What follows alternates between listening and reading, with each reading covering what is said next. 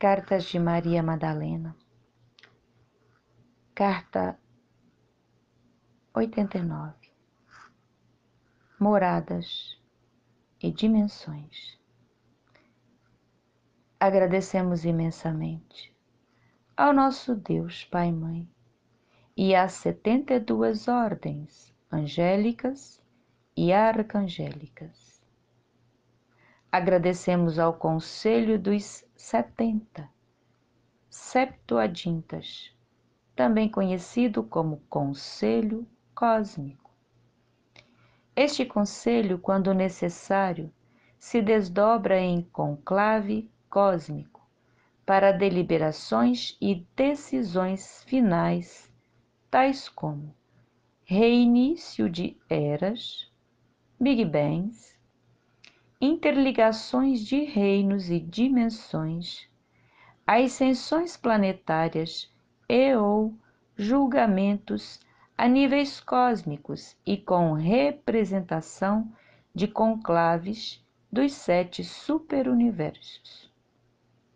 Os escribas e ou diplomatas cósmicos, dentre outras atribuições, são responsáveis em fazer e ou trazer os relatos ou partes deles, em conformidade com a compreensão do plano, dimensão ou planeta onde o avatar se encontra na representação de seu eu presente ou eu menor.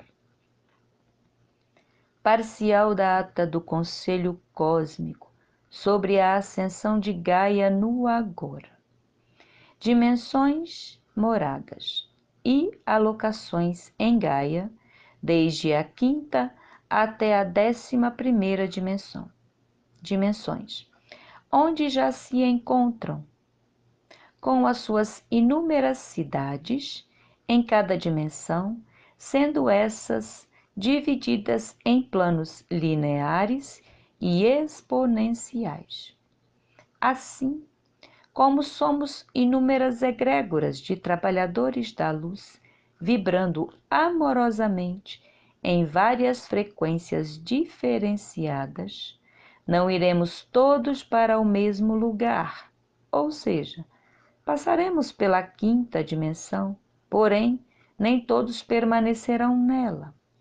Lembrando que para cada encarnado havia quatro em espera na zona astralina, aguardando para reencarnar naquele círculo da roda de Sansara.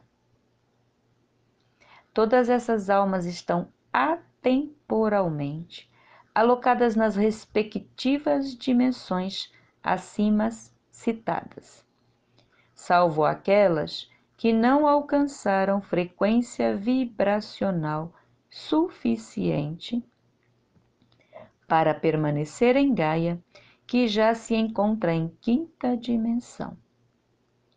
Essas almas continuarão suas evoluções em casas, mundos de terceira dimensão, amorosamente preparadas para elas.